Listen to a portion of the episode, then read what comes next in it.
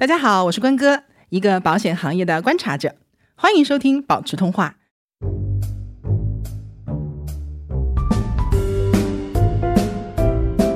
我跟所有人不一样，我极其亢奋，我一直在看时间，因为满四个小时就可以赔我三百块钱。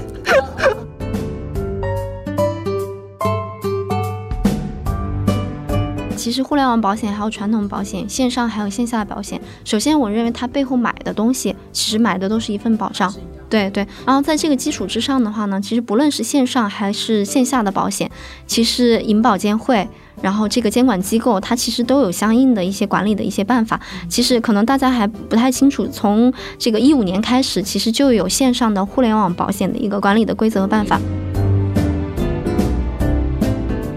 之前有人问过我说，那个他怕买到假保险，然后我回忆了一下，我真的没有见到过网上的假保险。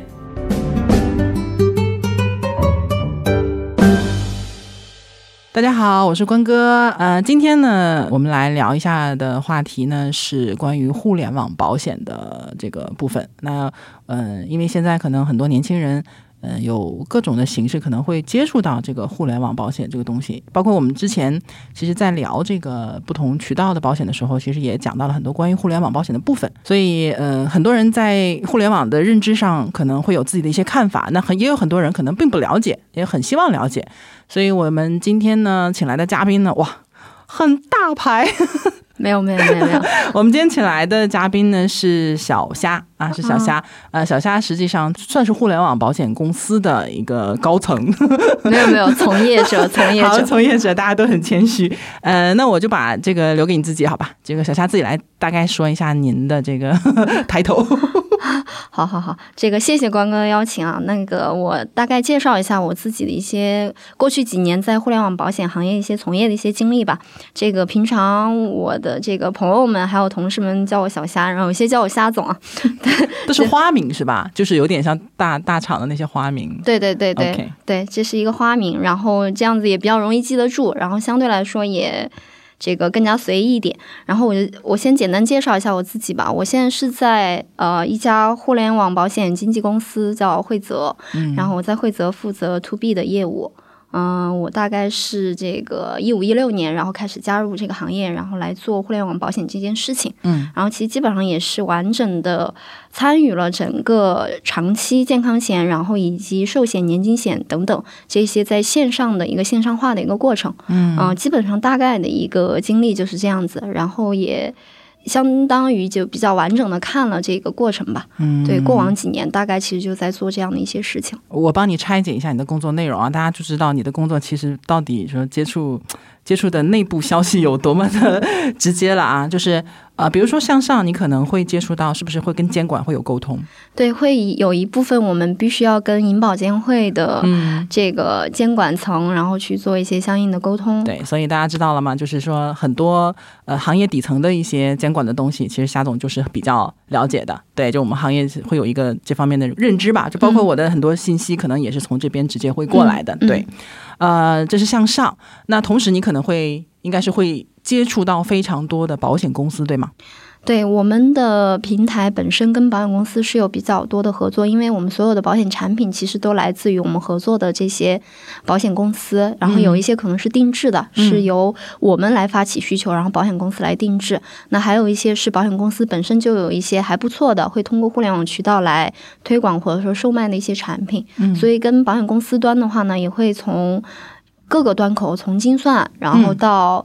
产品的对接到保全到理赔到服务，呃，然后以及他们的合规部门，嗯嗯啊等等这些部门，其实都会有一些非常深入的一些沟通。就也就是说，实际上等于说，呃，就是咱们。呃，其实都会有对应保险公司相关部门的这个部门，都是有对应上的，对吧？对，都是有相对应的链条的。明白，明白。嗯，呃，你刚才提到有一个说，就是有一些定制产品，对，定制产品，我可不可以这么理解啊？就是我假装我自己不知道，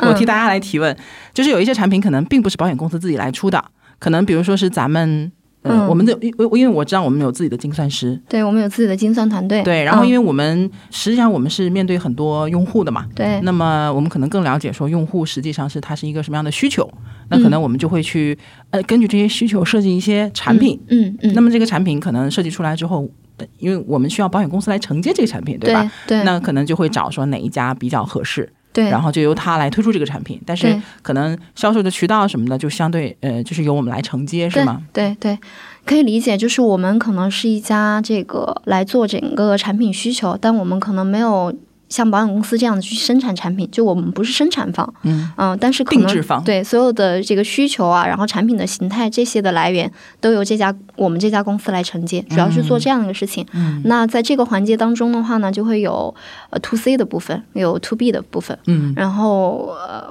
我做的主要是 to B 的部分。啊，对给大家解释一下，to B 呢，就是一些渠道啊，就是一些渠道，比如说像我们类似于我们的一个公众号，嗯，或者是某一些，比如说公司对啊，比如说一些财富管理公司，对吗？对现在线上线下都有。嗯对，那这是 to B，然后 to C 其实就是针对我们这些个体的消费者。对直接的消费者，这叫 to C。对，什么我姐呀、我姑啊、我同学啊，这种都是 to C 的，对吗？对嗯明白明白。其实就是有一部分是 to C 的，但是有一部分是通过 to B，然后再 to C 的。但是最后所有的。啊、不管是从最开始的产品设计到最后的理赔，就整个这样的一个闭环服务，我们其实都是有的，对吗？对对全链条的。等于左手对接用户，那右手是对接后面的保险公司和整个行业的后端。对 OK，对，然后整个顶上有我们的这个监管层，对，然后来维护整个行业的一些 比较合规然后包括一个健康有序的一个发展。嗯，明白。所以大家可以从这个这个架构当中，其实可以了解一下说，那现在一些互联网的一些生态大概是怎么样的。那其实我会有自己看法啊，嗯当然我的看法。不重要，也 也很重要，但是不能说以我自己的看法为准。嗯所以我为什么把夏总请过来呢？就是因为我可能这边会面对很多就是实际的需求嘛，对哎就是大众的个体的需求。也感谢关哥给我们反馈了非常多的真实的用户的一些需求。哎这个是必须的，应该的。那同时呢，就是我其实等于一个桥梁。嗯那这些需求其实到我这儿，我个人是没有办法去解决的。对那很多时候我也需要。呃，就是有承接方来帮大家来解决这些问题。对那实际上很多问题是是由就是说这个，比如说像惠泽，嗯类似于惠泽这样的一些保险，应该算是经纪公司，对，对，或者说再往后的话，你们后端其实就是保险公司，和在保公司。对，和再保公司，其实它是一长串的一个一个关系，来解决用户的这些需求。嗯，所以嗯我相当于一个桥梁，对但是到夏总那边就已经是呃真正在解决和处理问题的了。嗯所以今天把他请过来，就是说我们从他的那个位置和角度来看一下，说互联网保险到底是一个什么样的情况？因为大家对这个有很多雾里看花的感觉。嗯要不小夏，你先这样啊，就是嗯你看能不能给我们先介绍一下说，嗯因为我们先去看是什么的问题，嗯嗯，就是呃。现现在的互联网保险，所谓的啊，互联网保险的现状是怎样的一个情况？因为有些人可能还没有接触到这个部分。嗯嗯，嗯其实我我们可以这样来看吧，嗯其实整个。大的保险市场，然后在中国，其实一九年、二零年，呃，差不多全年都是四万亿的一个规模。保费对吗？对保费的规模其实这个规模我们要怎么样来类比？可能大家才对这个东西有没有一个概念。对比较深的一个嗯概念呢。我举个例子，其实前两天我在跟一些这个技术行业的一些朋友，然后在聊最近的这个社区团购的这个事情。啊，很火嘛，最近对那这一类的话，我看了一下整个市场，就是所有就全中国，然后这么大的市场，然后一二三四，然后甚至是这种乡镇，整个的一个消费规模其实是五万亿，五万亿，对五万亿，就啊全国人民的菜篮子。对 OK 嗯然后整个保险行业的话呢，一九年还有二零年，整个的市场的规模都是差不多四万亿的一个规模。就差不多是一个数量级的。嗯对但实际的话呢，中国的这种保险的深度和密度跟发达国家相比，其实还是有比较大的一个区别，差距差不多嗯十倍吧。现在的话，呃中国的保险的这个密度，可能大概人均的话，也就是三百多美元。但实际可能像美国、日本，然后这样的一些发达国家，它的这个的话，其实可能达到了差不多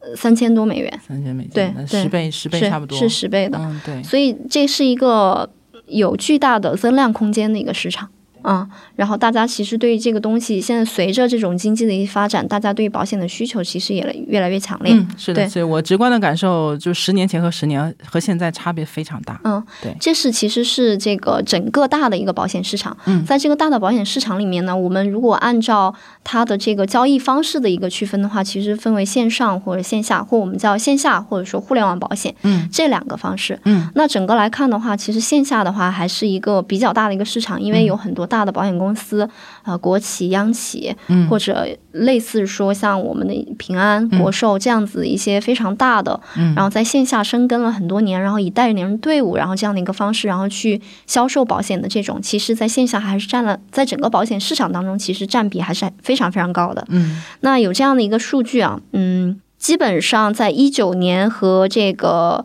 呃，二零年大概其实现在线上的我们叫做互联网保险的保费，在整个的线上线下或者说整个体量的这种保费当中，它的一个占比的结构大概是渗透可能才到百分之八到百分之十这样子一个数据。是指在所有的总保费的这个占比，对吗？对，OK，所以整个来说的话，相当于其实今年的话，差不多可能最后能够达到三千五百亿的一个互联网保费的一个收入的呃规模。嗯，从我们从行业的一个情况来看，第一个它的线上的这种保险的一个增长其实是很快的，过去几年基本上都是翻倍的增长。嗯然后明年的话，我们预计可能会到达整个市场的话，可能会互联网保费的一个收入会接近五千亿。五千亿，对那又增长了很多。对，这是整个的一个线上的一个保费的一个体量。所以从整个的一个趋势还有一个发展来看的话，我们是预估说未来十年的话，整个互联网保费的一个收入占比可能会占到整个大的这种保费收入占比的百分之三十或者更高。三十或更高。嗯它可能会每年会有一个复合增长率，然后到十年以后应该是这样子一个规模。当然，这个可能还偏保守啊，也有可能未来我们整个一个科技还有技术的一些发展，呃，会更快，然后会导致这个线上化的一一些方式，然后可能会加速这个行业的一些发展，还有一些趋势。目前的话呢，包括可能从这个用户结构这些来看的话，呃，其实我线上的一个保险用户的一个年龄相对来说是比较年轻的。嗯。嗯，有没有比如说画像啊这这部分的内容？线上的用户的话，大大概啊，我目前我们看到比较宽的一个年龄的结构，可能是从二十五到三十五周岁，很年轻啊，嗯很年轻。很年轻，而且我们目前看到是说，有越来越多的九零后，甚至有一些零零后，00后对。嗯，已经开始，因为他们是互联网的原住民，从他们一出生，他们所有的消费的习惯还有方式都是在线上，嗯，所以。这一批人开始长大，然后成年，然后有这个风险意识了以后，嗯其实整个互联网保险用户，我们叫互联网保民吧，嗯他的一个年龄其实是，我我个人觉得它成一个两极分化的一个状态。这个为什么会这样子去说呢？嗯，因为呃更年轻的群体，然后会去买一些保障类的一些产品，嗯然后其实有很多四十岁加的一些用户，可能会在线上去买一些储蓄类的一些产品。嗯嗯，但是整个我们来看，大的一个用户的区间其实还是集中在二十五到三十五周岁。嗯。那其中的话，二十八到三十一周岁这个年龄区间，其实在线上购买产品的比例是相对其他的比例来说可能会更高一点。最高的，嗯，然后那线下的一个年龄的话，相对来说会稍微大一点，可能是在三十五到四十五周岁，然后其实其中又以这个三十五到四十周岁这样的一个年龄阶段，然后比较集中。嗯嗯，嗯，就是你看，你刚才说到说比较集中的人群可能是二十八到三十一，是吗？是，我就觉得你分析这个年龄段就是什么呢？就是他刚好又比较年轻，对他又比较年轻，然后呢，处于互联网的这这一群人。是但同时呢，他这个年龄有没有小到说没有钱，还是有一点那个基本的储蓄啊，或者是有一定的财力这样子的，他才能去能够买这个东西。对，对因为我也接触到很多，比如说，呃，他可能上高中。真的，真的有上高中的高中生来关注我们的这个内容的，嗯然后很夸张，对，代沟突然就消对，我。就觉得零零后也过于优秀了一点，对吗？或者是一些上大学的，嗯就这些人他会很快的接受到一些理念，嗯但是有一个问题，他没有资金控制权。他还没有赚钱，所以很多东西他都是先吸收。那未来怎么样？也许是他自己将来可能会赚钱以后再去操作，对也有可能他现在去尝试去影响他们的父母，对是是嗯这个样子的。对，会有会有这样子的一些这个年龄的一些一些区分吧。但我是个人是觉得说，其实未来的这种。第一个是，我觉得互联网对大家的一些影响其实都在加深。其实你你看一下，其实四十岁很大吗？四十岁是八零后啊，完全奔四了。对，所以其实这一代人的话，就是呃，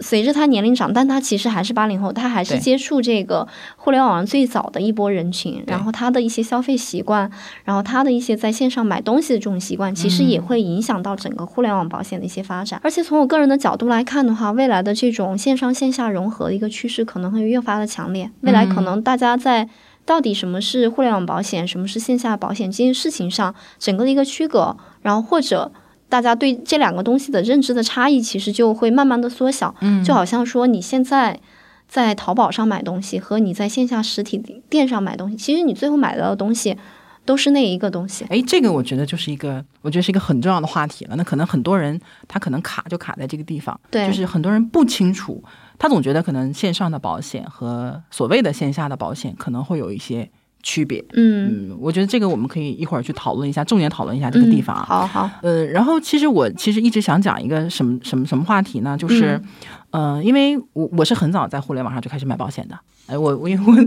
我属于很早就在互联网上买东西的人。对，呃，我有我有我印象很深有一个事情啊，就是我大概十年前还往前，就是在在互联网上开始买保险。那时候买的是什么呢？就是买的一些旅游意外险，对，旅游意外险。嗯，呃，那时候开始旅游了嘛，对开始旅游了就会想说，哎，那可能有一些意外啊、伤害啊，或者是什么其他的，就在就看到，而且我本身做这个行业的，那我看到了，我就会摸清它到底是怎么回事，嗯嗯我就去买了。然后有一个很有意思的一个案例，我一直记到现在，就是大概在二零一一年的时候，也差不多快十年了。那一年我是。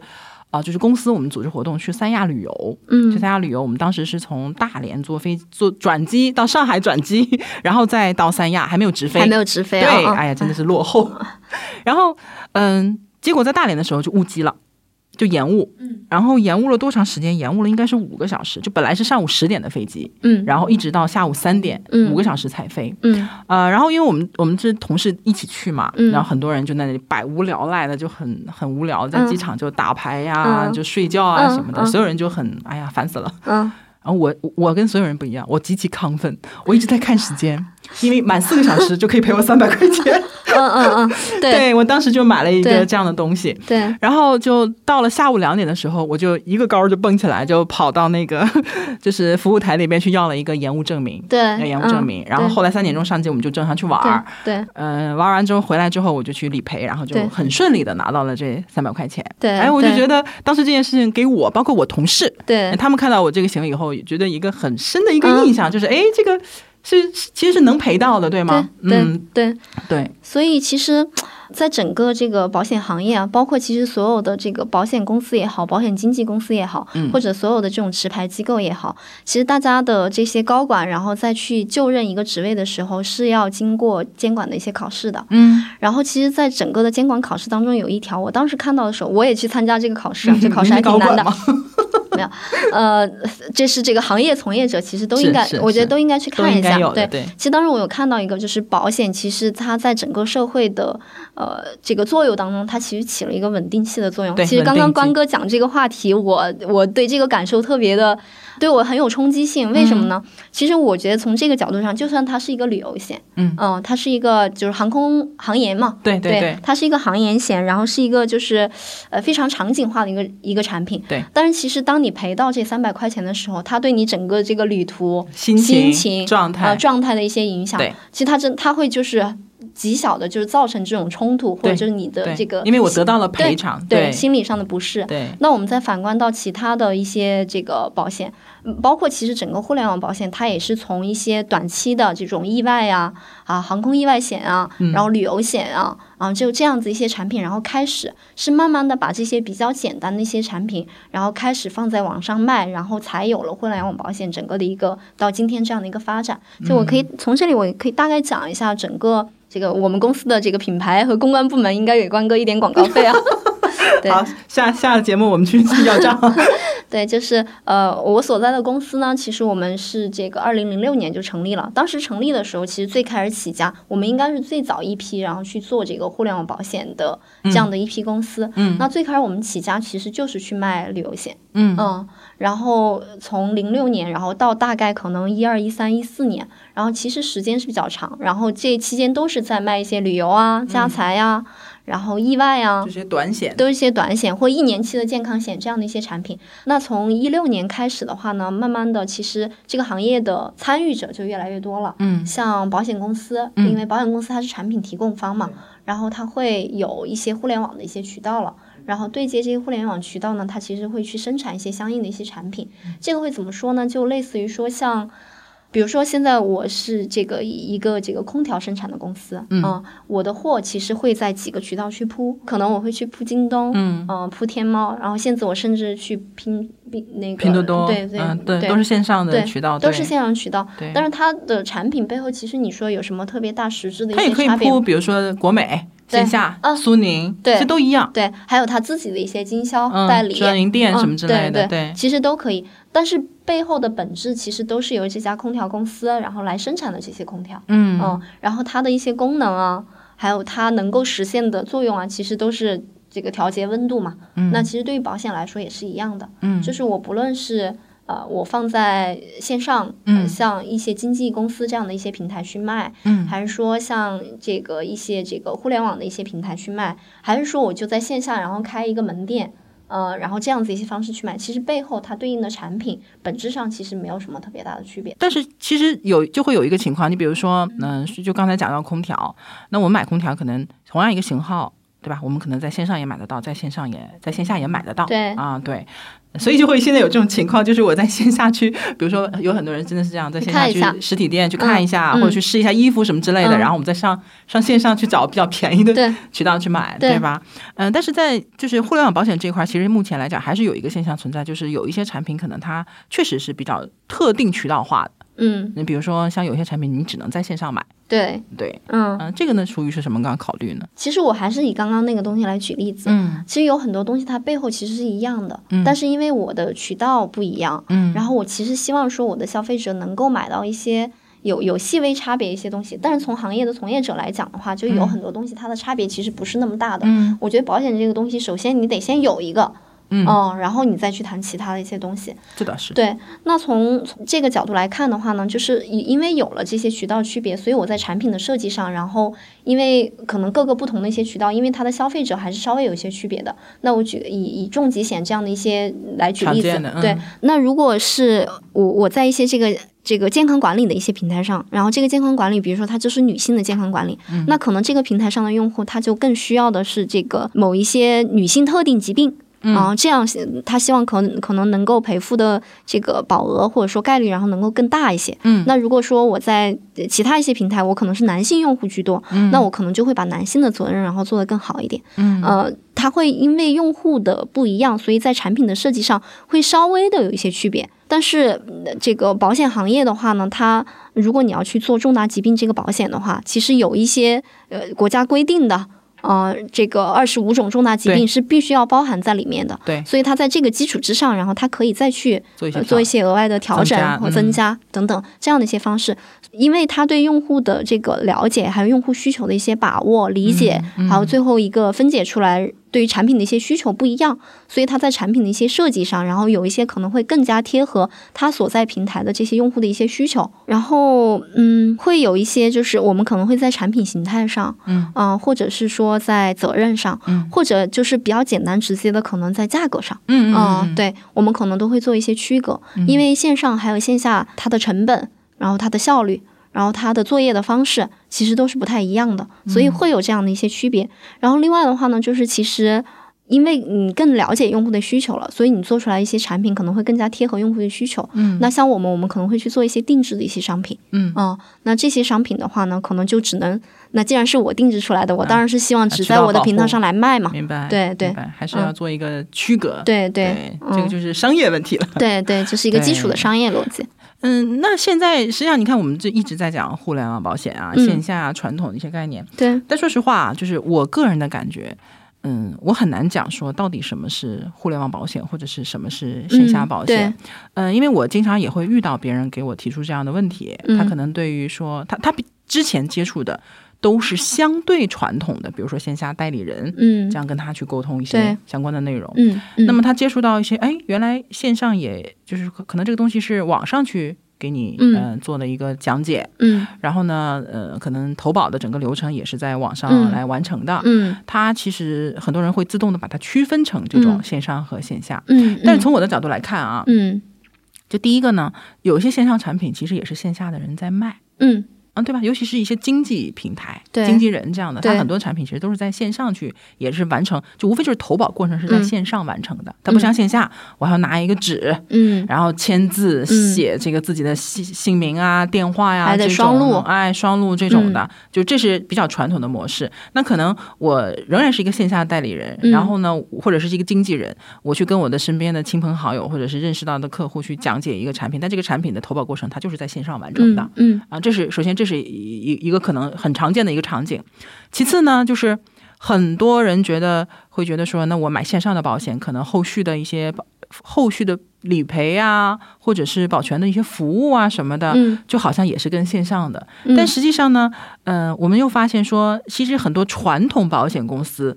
它现在很多东西也是在线上化，也是线上化了，对，比如说很多的服务，它都是归到，比如说那个自己开发的 APP 啊，官或者是对官网啊，或者是官微啊，，嗯，对，包括什么呢？你要改个地址啦，对啊、你要改个受益人啦，甚至说你要去理赔啦，对可能都是也都是线上来完成的，对也是在线上完成的。我觉得这里有一个原因啊，因为现在就是人口流动会比较大。是，呃，可能大家很多人不知道，尤其年轻人可能没有接触过，就是当年很早之前，就是保险公司实际上它是有属地的，就保单是有属地的。对比如说我人在北京，我这张保单其实就是北京的保单。对，那如果说，哎，我要呃这个换一个地方，我去上海工作了，嗯。我整个家要搬到上海了，嗯。我其实要操作一个动作，就是我要做保单迁移这件事情，我要把我的保单的这个所所属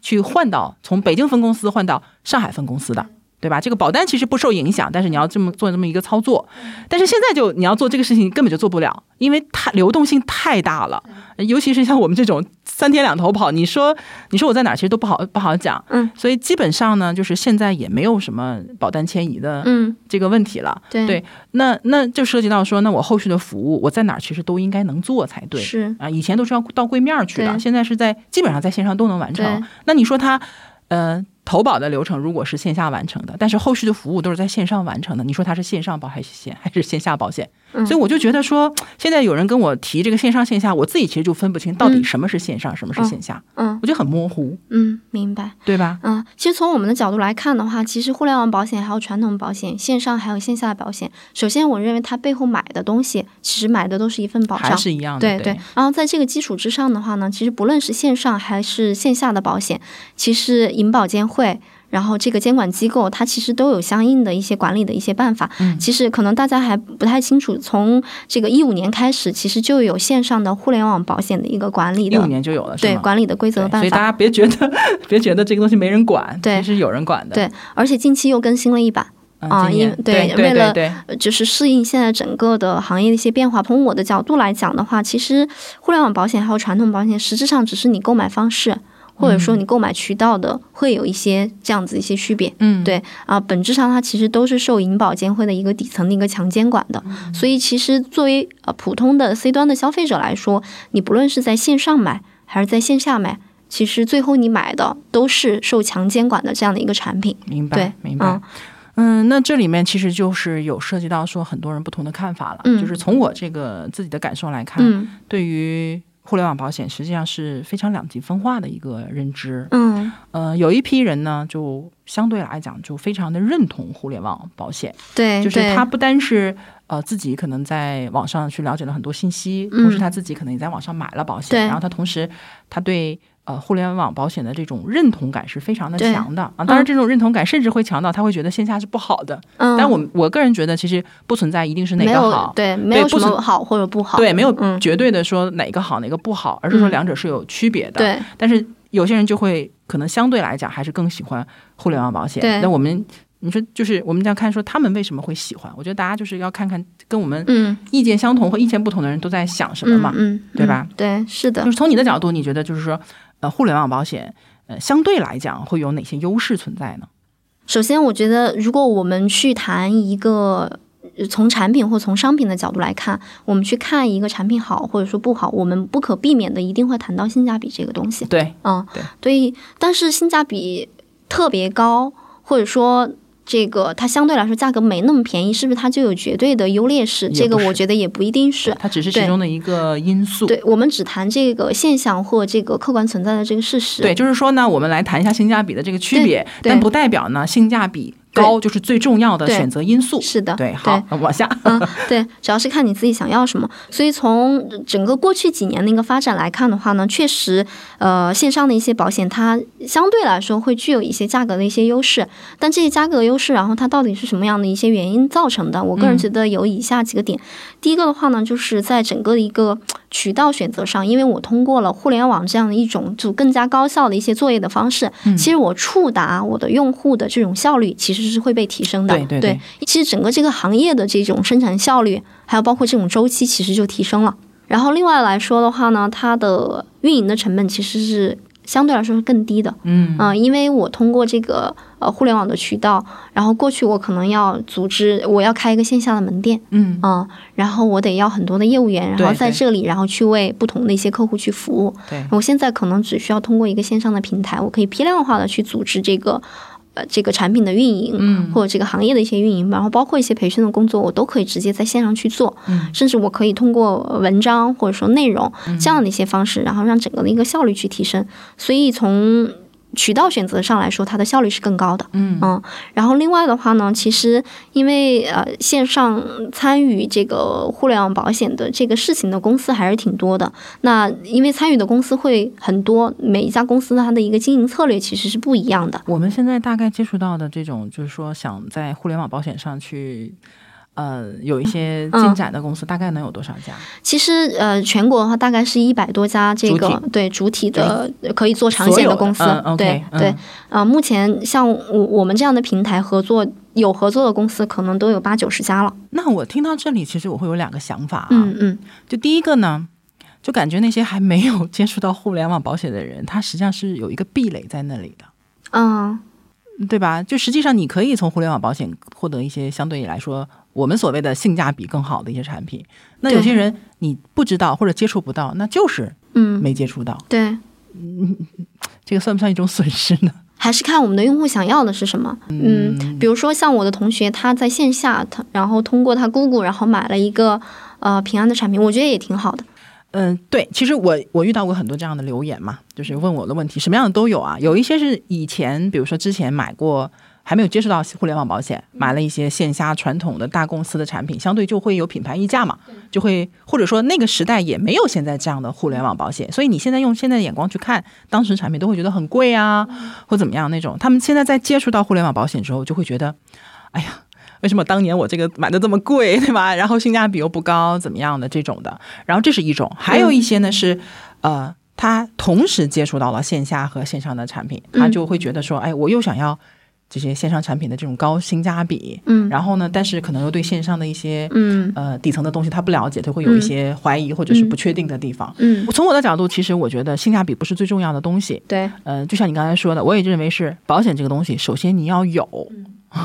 有最重要。你买贵了，其实也比你完全一点没有了，嗯其实要强的。嗯。就是我们刚刚讲了，呃，八零后、九零后这一代其实慢慢成长起来。你看九零后最大的都三十岁了，嗯今年就是三十整，有很多可能都已经二胎了。嗯嗯，然后这一波人的话呢，他在线上，他其实是他的用户习惯其实是受整个互联网的影响，然后是比较大的。他已经习惯了在网上去买东西，对，然后再加上其实这几年，然后整个线上的这种。啊、KOL 我们也叫部分意见领袖吧，或者说部分过去行业当中优秀一些从业者，然后愿意来做这样的一些普惠的事情，比如像关哥，然后去做一些关哥过去是做这个，可能呃像过去像我这样的用户都不一定能够接触到关哥这样子比较优质的这种呃资产配置或者保险配置这个东西，对。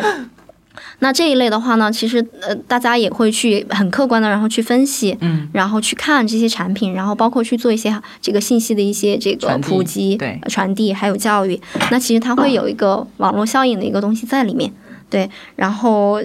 再就是可能从整个来说的话，现在因为互联网的这种方式，大家获取信息的方式渠道会越来越多样了。对对，以前我可能只能是从这个打个电话，然后去保险公司的客服中心，嗯我才能了解，然后这个产品，然后是什么样的一个形态，然后价格是怎么样的，我还不一定能够完全看到它的条款说明书，因为我还不是它的用户嘛。或者你不知道在哪看。对对我还是找不到这样的一些渠道。但现在因为有了互联网，其实有很多一些东西都是公开的。对，全部嗯铺开在你面前的。对，你可以就是很很直接就能看到，就是这些产品还有这些东西到底是怎么样的，你会有整体的一个搜集信息这样的一个过程。对，然后如果本身因为互联网上的一些人群相对来说，呃，他的认知能力还是比较好的。对对，所以有了这些信息的搜集了以后，他自己会去做一些加工，他就会有自己的一些判断了。对对，然后再加上的话呢，可能会有一些这个呃 KOL 的一些影响，对然后会把有一些产品然后解析的，然后非常的一些明确，对然后再加上嗯有一些这几年呃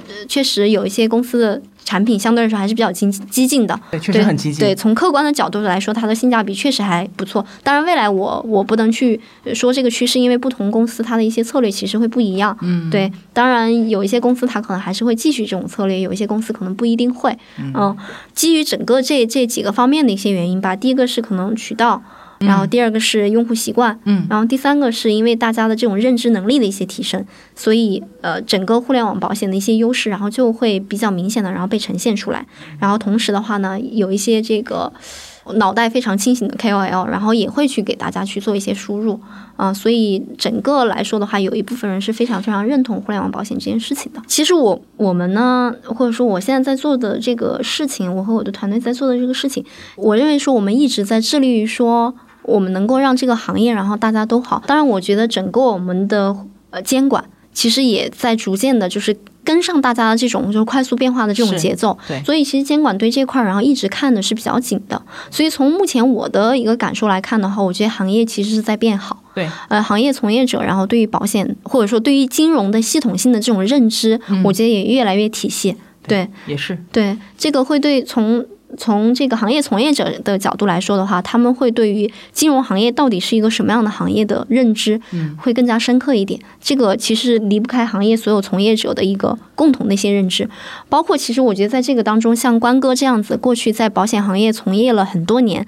这样的一些 KOL，其实也给大家树立一个非常正面的榜样。这个是就是我。我作为这个行业的，呃我们其实起到了一个承上启下的一个作用嘛。我们会看到的东西，包括其实从监管的角度来说，我觉得他们也是一直在做一些非常的一些细节的一些工作，来防止一些系统性风险的一些发生。而且这几年从我的感知来看的话，我觉得这种情况其实在越来越好。嗯对，你的格局还是要比我大很多。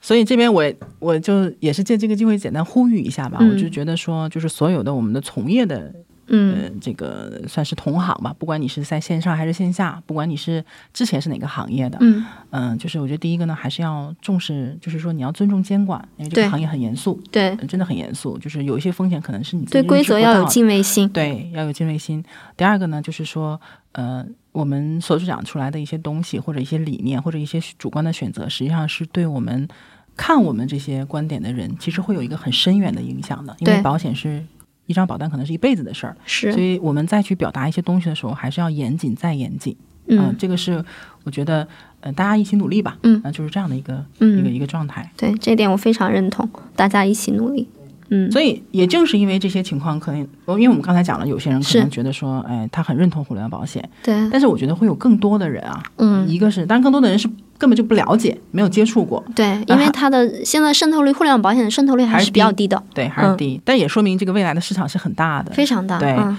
嗯、但是有就有一些人因为不了解，或者说了解的相对比较片面一点，他就会对互联网的这个认知就相对是另外一个极端，就觉得嗯、就不好，或者嗯说整体你互联网保险就是有很多的问题，而且我也看到很多什么样的声音呢？就大家互相拉踩啊，就是说互联网，比如说，嗯、保险都是小公司啊，嗯，然后这个服务也不好啊，没人管你啊，或者说后续理赔都不赔的呀，总之就会有各种各样的一些声音，然后体现到用户上，想买的人是这边呢，他就会。因为他也不知道到底是怎么回事，那听到一些负面的言论，他又第一他又不能证真，他又不能证伪，所以就会变成一个很纠结的嗯。一个状态。嗯，对，所以这个地方我觉得还是我们觉得应该去多去做一些嗯，怎么说信息的这种普及，对吧？嗯，对，其实呃，我自我自己呢，本身也是这个行业的一个从业者，嗯。呃，其实我身边的话呢，也会有很多的呃同学朋友，当遇到这样的一些问题来的时候，会咨询我的意见。当然不是说他要从呃我们这里或从我们的平台来买保买保险，而是因为他觉得你是一个从业者，嗯，就你对这个东西可能应该会更加了解一些，对。对，但哪怕是就基于这样的一些情况，最后可能他还是会因为觉得说，呃，我在线上买保险这件事情，嗯然后未来谁来服务，对，我的理赔会不会有问题？对啊，其实是非常合理的要求。对对我我要是找不到人，应该怎么办？对其实还是会存在这样或那样的一些疑惑，哪怕我跟他是非常近的一些关系，他最后可能还是会选择就是在线下，然后他的传统的方式，呃传统的的呃亲戚朋友门店、就这样的一些方式，然后去购买产品。我本身觉得这件事情其实是就没有什么好坏或对错之分，但其实我背后我会在想说，哎，为什么会出现这样的问题？对，啊、大家为什么会有这样一些这个呃担忧或或者说关注点？对对，从我的角度来看，我觉得还是有一个有一个信息差在这里，就这个行业到底是怎么样去运转的？对从产品怎么生产出来，到产品怎么样去到达消费者的手里，到他了他的手里了以后，如果他要去进行一些这个售后的一些服务，或者包括当他真的会有这种理赔体验的时候，呃，这这些东西全流程是怎么样的？其实这个行业，呃啊，还是属于一个就是大家对这个行业认知没有那么那么那么深。对这个保险的本质到底是什么？其实大家还是没有那么清楚，所以这个行业所有的，包括线上啊，包括线下，呃，或者说从我个人角度，我觉得未来可能不会有线上或者线下这样的一些特别对，都融合在一起了。对就是呃，大家其实要做的普及的一些工作，真的还是任重道远的。好嘞，那我们今天就可以在这里大概讲一下它的运作是怎样的。对，就比如说我我来做一个消费者好了。是，然后你就是这个承接方，嗯那可能说，OK，那我现在要在网上买一个保险，对吧？嗯好嗯，首先第一个就是我在，因为正常来讲买保险都应该有一些前前面的一些教育和转化嘛，是啊，对吧？那这个过程是由一般是由来谁来做呢？因为我如果是一个很高效的一个学习能力的人，嗯我可能自己就看了很多条款，嗯自己有这个能力，我自己买的是其实是没问题的。对吧？但是总有一些人他自己对自己这个也不是很确定，就嗯我就真的有很多人说我我可以看，但是我怕自己看漏了，因为我不专业，嗯嗯，我想找一个人来指导我。对，嗯。那，其实这个是也是有的，对吗？对，嗯。嗯、其实正常来说，像呃，不论是保险公司，它会有它自己的各类的一些渠道，嗯。啊、售卖的渠道，嗯，然后呃也会有保险经纪公司这样子，它可能站在一个相对来说更中立的一个角度，然后来提供一些咨询，嗯，或者说购买建议的一些服务，还会有一些这个经纪人、代理人。然后他会去做一些相应的这种咨询啊，或者方案配置的一些服务，这都是属于持牌的一些个人或者机构。那另外的话呢，其实，在知识的教育啊、普及啊这些，是有很多的 KOL，包括像关哥说险这样的一些 KOL，然后大家是可以去做这个事情的。我我的理想状况啊，嗯，可能说你自己做很多的学习，但是这个可能需要你去有，比如说大量的阅读啊、跟着我们的思路去走，然后并且需要你有主动的，比如说提出问题的这个能力。但很多人可能一第一时间不允许，第二他可能就是说个人的能力啊、习惯啊还是不对的。嗯，实际上其实也是有。也可以有专人服务的，对，嗯，只不过就是有些人他是在线下，你是可以面对面，对呃你们约个咖啡啊，嗯吃个饭啊，聊这个事情。嗯但可能线上就是他未必是在你跟前儿，对他他可能是打电话给你或者是，微信跟你沟通，微信给你对。嗯但实际上本质都是跟人的沟通，是对。那这个人他的品质怎么样，或者说他的专业性怎么样，跟他是不是在你面前，其实可能呃呃关系不大。对呃你要是有判断的能力，他怎么跟你沟通，你都能判断。你没有判断能力，他在你跟前的话，可能你更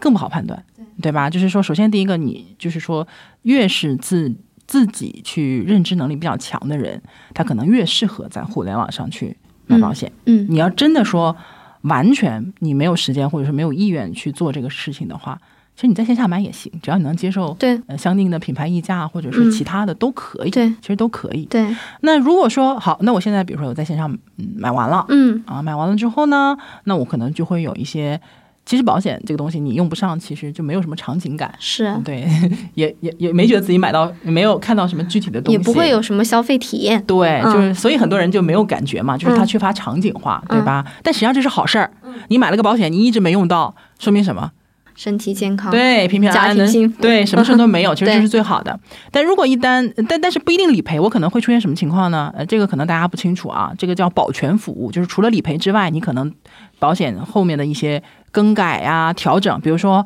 呃，我电话号码换了啊，我要跟保险公司沟通一下，把我的那个留在你那儿的电话号码给改掉。对吗？或者说我家庭住址变了，我也跟应该跟你说一声。嗯或者说呢，呃，我这个保单身故受益人本来是写的我的这个太太，嗯那可能未来我孩子出生了以后，我可能要加一个儿子，嗯，对吧？这些都是其实保单的一些变化，对吗？那这种其实不是理赔嘛，它就叫保全服务。那这种操作实际上，呃，可能如果是在线下的话，可能你会去找代理人啊，代理人可能其实代理人无非也就是让你去 跟保险公司去拿相应的这个表格去填，然后交上去啊，他可能帮你办完成交上去的这个功能。那么在线上呢，我们其实就是可以直接。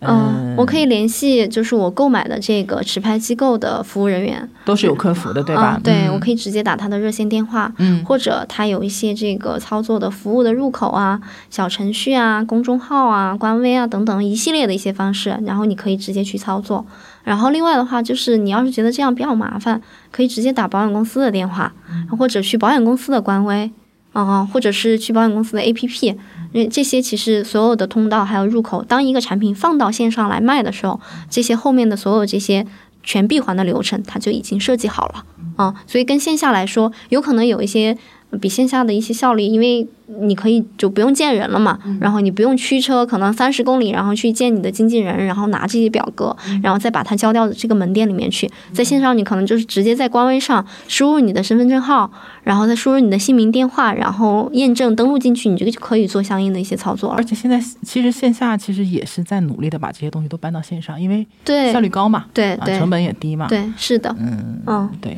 嗯。那其实这个其实还是你看，还是需要大家对这个线上操作比较熟悉，是就是这种消费习惯和行为习惯的这种对，这种模式。嗯，呃，这个地方我给大家解释一下啊，我觉得很多人可能有一些地方是不清楚的，明白。就什么概念呢？呃，实际上就是我们作为消费，因为我自己也买很多保单嘛，那我也是一个消费者，嗯我真正买保单，我的保单就是真正卖我东西的人。如果你把它视为一个买卖关系的话，真正卖我东西的人实际上是保险公司。你不管在哪儿买的，最后理赔的或者保全服务的承接方都是保险公司。对，只不过中间你涉及到一个购买的渠道，对吧？你嗯这个渠道可能是代理人，嗯可能是经纪人，他可能是一个人。嗯这个人他可能是跟保险公司签订一个代理合同，嗯那么也可能是一个经纪公司或者是平台。那这个嗯平台和保险公司去有一个相应的一个合作，对，对吧？那么我们如果说要改地址啊、改受益人啊这些操作，实际上是谁帮你改的呢？在哪儿改的呢？还是在保险公司改的？是啊、我们在保险公司存的记录啊，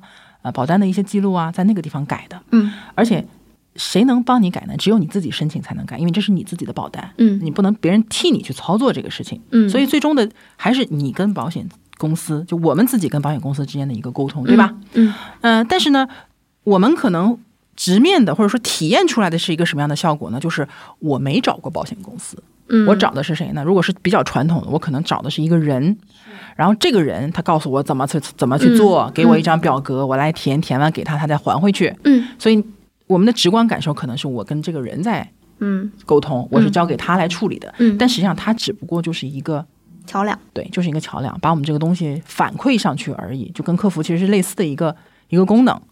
那么，但是如果说到了互联网这儿，可能就不是有这种，其实也可以啊。互联网就是比如说，互联网本身也是一个桥梁。对，就是一个桥梁。当然，它可能更多的它是就是说建议我们自动的去做一些线上的操作。当然也可以，比如说我就是说我自己下载一个表格，我去网上下载表格，我通过线下这种传统模式填好了再交过去，我们其实也可以嗯也可以去承担的，也可以去负责去做这个事情，对吧？但是不管怎么做，是你自是建议你自己上网操作也好，还是说我们去给你个表格啊，对吧？给我个表格来填，我们再去交上去也好，最后还是要到达保险公司的。我觉得很多人可能没有 get 到这个的区别，他就觉得说有人来替我处理这个事和没人，有人就是因为有些人我确实见过这种情况，比如说他想做一个操作，然后他就希望有人来处理这个事情，然后呢，那可能就有人呃有客服就跟他解释说，那这个处理其实很简单，然后他就会有一些他就会觉得有意见，他说如果说这个事情完全是我来操作的话，你的服务体现在什么地方？这个是我真实见过的一个情况，嗯但实际上是没有办法替你完成这个主动的操作的。对，因为我我觉得金融行业还是一个相对来说比较特殊的行业，因为它涉及到的会有第一个会有很多的呃敏感的一些信息，对，然后第二个的话，其实保险行业，然后归根结底，它其实是一个风险管理的一个行业。对那如果说其他人帮你去操作了，万一比如说操操作错了对，啊，或者这个受益人改错了，对，这个到未来都是很大的问题。对所以从整个监管来看的话，也是要求说所有这些东西最好都是你自己去做。对，如果是在线下做的话，其实你相当于是签了一个委托的一个合同，或者说一些委托的。其实也没有委托，你只是别人把你这个资料帮你送过去了而已。对嗯和你自己点其实是没有本质区别的。对，所以但是很多人可能他对服务的这个理解，他是有有有嗯一些自己的理解，所以这个地方我觉得，呃，如果大家之前没有想通这个问题的话，我觉得还是挺挺重要的。我发现一个点啊，就是之前有人问过我说，那个他怕买到假保险，然后我回忆了一下，我真的没有见到过网上的假保险。对我其实从业这些年，然后来看，我也没有在线上看到说还有假保险或假保单这种。对，嗯，我想了一下，我觉得可能是有以下几个原因。嗯第一个是我所有的一个保险产品，如果我要放到线上来卖，我的第一步把这个产品生产出来了以后，我其实是要去跟监管备案的。嗯我要跟监管备案说这款产品我要拿到嗯互联网上去卖，嗯然后他会给我一个这个产品的备案号，嗯这个我是在银保监会的官网官网上我是可以查得到的。嗯哦，然后有了这一步以后，这个产品才能上网。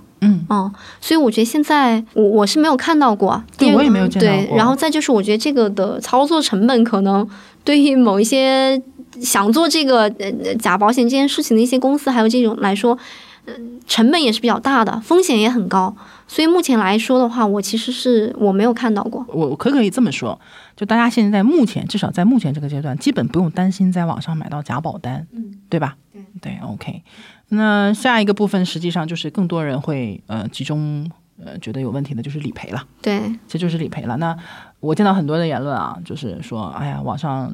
呃网上的这种产品。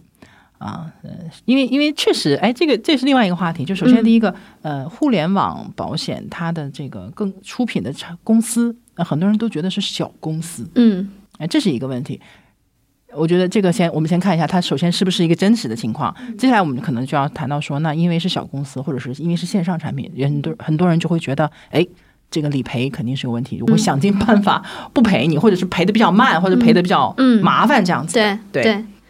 先说小公司的问题。嗯呃，我觉得这个小公司呢，首先要定义怎么样去看这个小公司。其实我们合作过的保险公司，这八九十家公司当中，其实像平安、泰康、国寿这些公司，包括像太平，太平嗯，这些公司，我们其实都有在合作。对对，这对这都是大公司。对对但是它可能有一个现象，就是说这些公司的一些产品可能还没有成为互联网保险的主主流产品。对啊、这个可能是一个方面的一个影响因素。对然后第二个的话呢，确实可能会存在一些情况，就是有一些公司，特别是一些这这个新兴的一些公司，它的一些定价的策略更相对。来说更激进，嗯，然后它会有一个双向选择的过程，因为它定价更激进，所以它会吸引来。很多的消费者，然后来消费或者说购买它的这款产品，嗯，然后它在整个是这个互联网上的这个声量，然后就可能会更大，嗯。就导致大家看到说，哎，是不是在线上的都只有小公司的产品但其实是大公司、小公司的产品都有，只不过大公司的产品目前来说，它还不是互联网上的主流产品。对，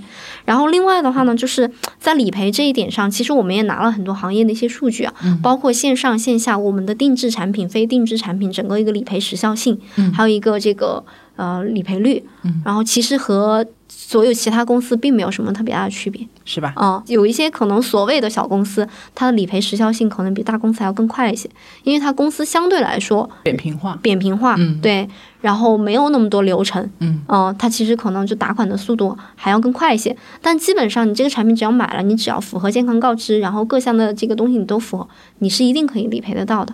对我其实也是一直在努力的传播这个概念啊，嗯就是说，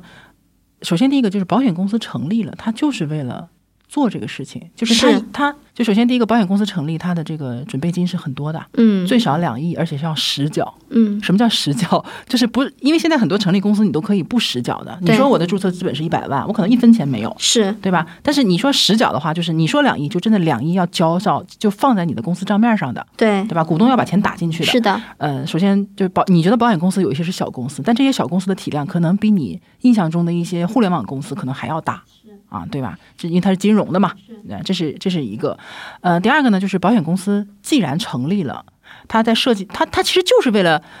呃，有产品销售出去，然后呢，未来去理赔，这是一个特别正常的一个过程。我我这个公司就是干这个用的，对吧？呃，所以很多人就觉得说，哎呀，我可能保险公司想尽办法去不理赔，但保险公司其实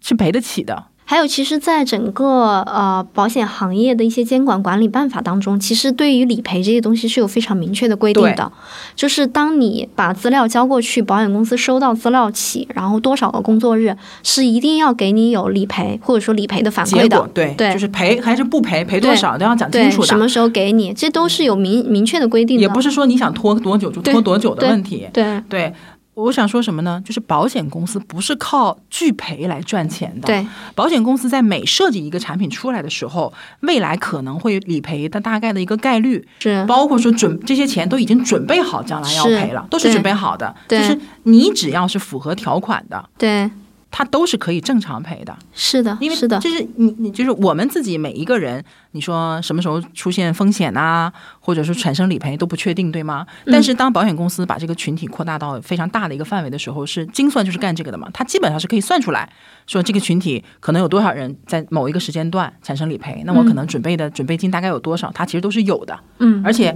保监会嘛，银保监会也会动态的、动态的去监测保险公司它的这个对偿付能力是怎样的。那有一些可能在短期内，比如说产品激进导致它偿付能力在这一段时间内可能会比较差，嗯，会马上勒令他去做一些调整，对，比如说注资啊，或者是去改善啊，对对吧？所以它这个会有一些动态的监管。是的，我所以我个人在这个行业里的一个体会就是说，很多。多时候，大家觉得理赔有问题，实际上是一问题，其实可以前置的。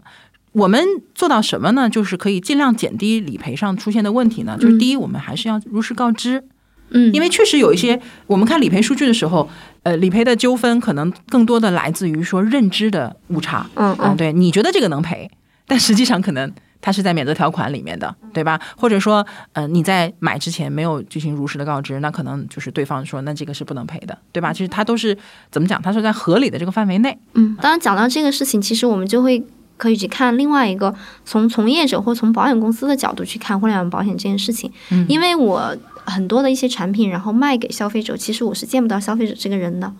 所以其实，在互联网保险上面，其实还是会存在一些逆选择。嗯哦，大家知道什么叫逆选择吗？对，就带病投保。对，逆选择就是，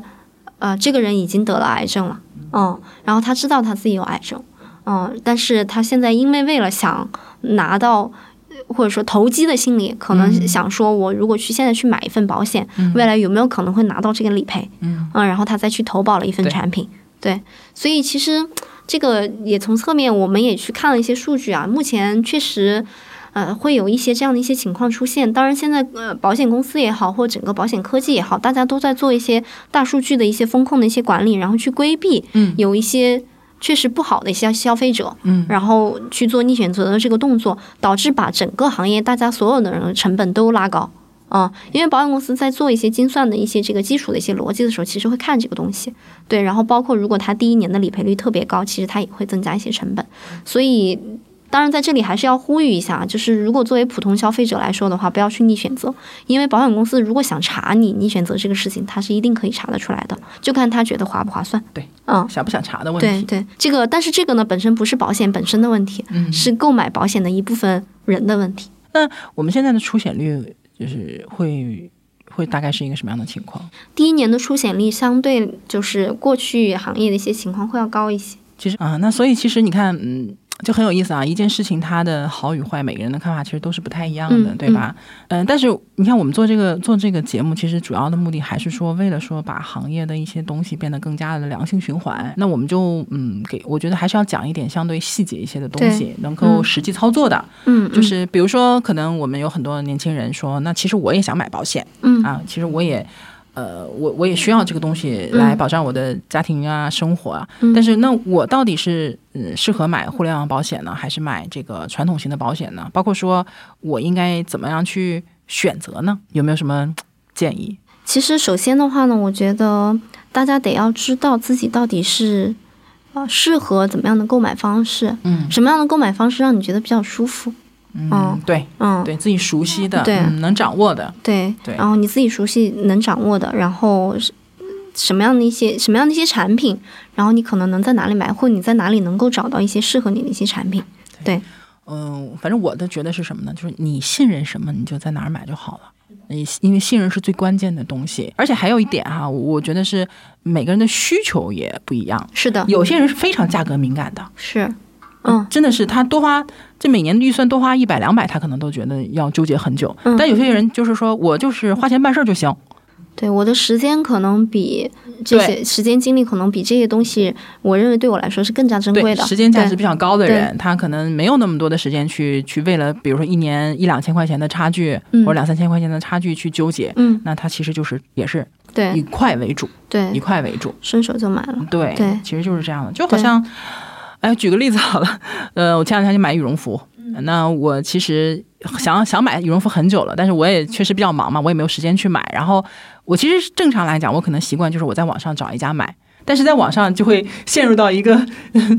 什么样的状况呢？就是你会不停的翻好多家，然后呢去看颜色、价格，然后质量、评论，然后你就会陷入大量的共科当中，你就无法自拔，然后你就会发现你花了很多时间，但其实最后好像也不一定能马上选得出来。嗯结果有一天呢，就所以这个事就一直没有买嘛。但有一天就特别冷，然后我那天穿少了，我就下了车以后，我就往回走的时候，我说不行，我受不了了，我就旁边就是一个波司登的一个实体店，我就直接进去买了一件羽绒服。呃，那个羽绒服。呃，因为挺挺厚的嘛，就是东北嘛冷，那个羽绒服价格大概是一千一百多，就线下打完折是一千一百多。然后我回家以后，我手贱啊，我就上淘宝上去查，呃，九百多。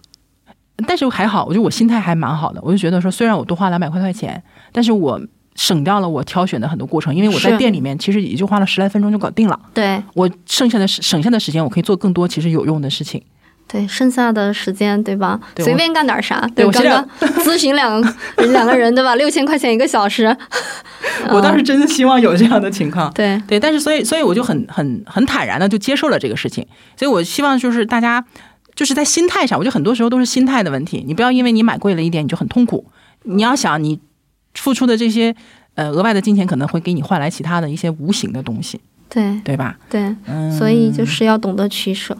嗯，不要什么都想要。对，要懂得取舍，这人生的也是这个样子的。是的嗯，我再强调一下吧，就是之前我们在其他的这个其他几期里面其实也讲过这个哈，但是我觉得要跟大家长 Q，就是怎么去判断说你不管是在线上还是在线下，因为你怎么买你都会遇到人，嗯你都会遇到人，不管是在微信那面，还是在电话那面，还是坐在你对面，都会有人去跟你沟通相关的一些产品啊或者理念。呃，怎么判断这个人他是否专业，或者说品质是否好呢？三大点哈，大家给大家再强调一下。第一呢，这个人是不是从你的需求分析出发来给你推荐的嗯啊？大家一定要记，一上来就用告诉你每个产品好，你就要买的。嗯啊，就不管你是男是女，年龄大小啊，什么预算多少，他就给你直接上产品的，这种就是很明显的不懂得什么叫需从需求出发啊，嗯抛开需求谈产品都叫耍流氓啊，这第一点很重要。第二点呢，就是嗯、呃一定要尊重你的预算，嗯要不但要要尊重你的预算，还要告诉你合理的预算应该是怎么样的。如果说你明明你的承受能力就在，比如说你一年就能承受五千块钱，他非要给你设计一个八千块甚至一万块的一个一个嗯一个组合的话，就说明他可能对业务的这个需求量要超过他对你的这个关心度嗯啊，这是第二个。第三个呢，就是呃，我们讲重逻辑轻结论，因为很、嗯我发现很多人都是来问我很多别人的结论，他是要他让我来告诉他别人的这个结论对或者是不对，嗯我就觉得说，其实我说什么不重要，重要的是他的结论你自己先要看他这个得出结论的过程是怎么样的。嗯嗯那比如说最常见的，有些人跟你说，只有我们家理赔是能赔的，嗯那别人家可能都不理赔，对吧？但这种结论你就要看他到底是怎么得出来的。对吧？就是尤其是这种 比较片面的拉踩的，可能你就要去看说他的出发点到底是怎么样的，对吧？因为我们常说老王卖瓜自卖嗯自卖自夸嘛，对吧？有一些立场你清楚了，你就会知道他这句话其实说出来的目的是什么。嗯所以以上三个点呢，就是还是给大家的一个建议，就是如何去判断和辨别，就真正相对比较有品质的这个、嗯呃从业人员。嗯对，对呃基本就是这样的一个情况。嗯好的，呃，那我们今天呢，嗯、就先聊到这里。如果说有什么，我觉得呃可以再聊的话，有机会也请 小夏来翻个翻个场。嗯、那有没有什么，比如说从你的角度，可以给我们的听众去呃一点建议啊，或者比较我觉得是可以给大家的一些呃总结性的东西呢？嘱咐大家一下。啊，其实我觉得就是呃所有人在买东西之前啊，其实包括我自己，我自己的一些消费习惯，就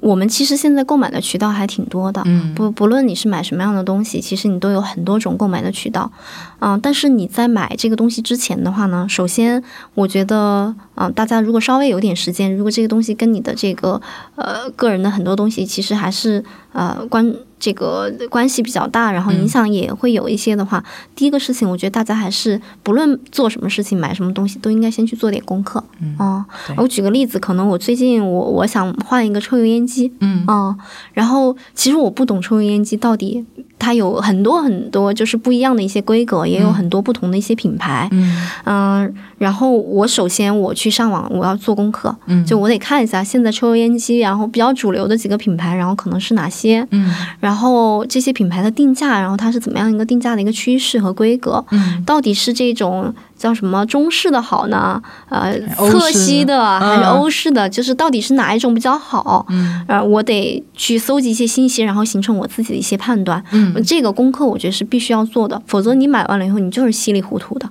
对，嗯，那第二个就是，当你有了这些信息了以后，其实你就去找一个你不论是你信得过的个人，